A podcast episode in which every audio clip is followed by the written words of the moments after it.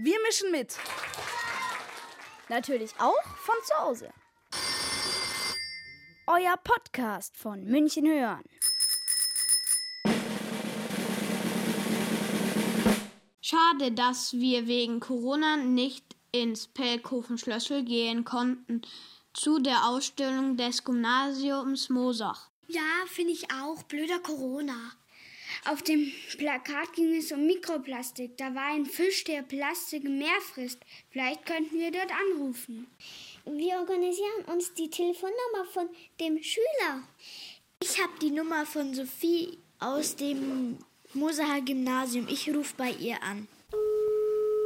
Hallo Sophie, ich heiße Melina und bin aus der 2e der Grundschule am Amphienpark. Kann ich dir Fragen stellen zu der Ausstellung zu Plastik im Meer, die ihr im Frühling hier in Mosach machen wolltet? Klar. Kannst du dich kurz vorstellen? Hallo, ich bin Sophie. Ich gehe in die 10. Klasse am Mosacher Gymnasium und ich bin die Leiterin des ÖKK. Was interessiert dich oder deine Gruppe an dem Thema Plastik und Meer?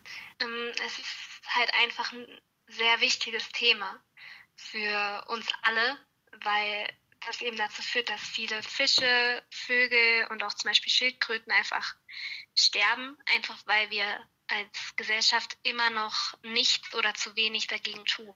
Was hattet ihr uns in der geplanten Ausstellung vom Paycom Schlössel gezeigt? Also wir hatten äh, Plakate zu verschiedenen Aspekten davon oder auch was man an sich dagegen tun kann, vorbereitet.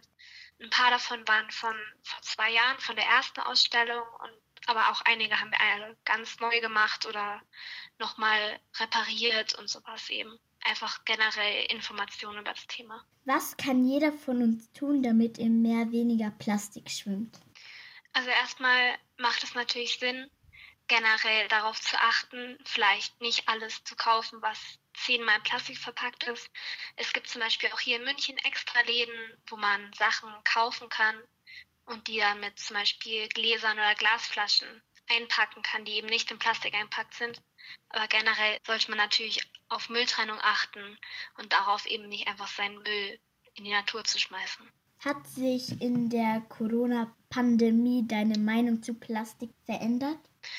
Mm, nein, weil an der Plastiksituation hat sich ja jetzt auch während der Pandemie nichts geändert.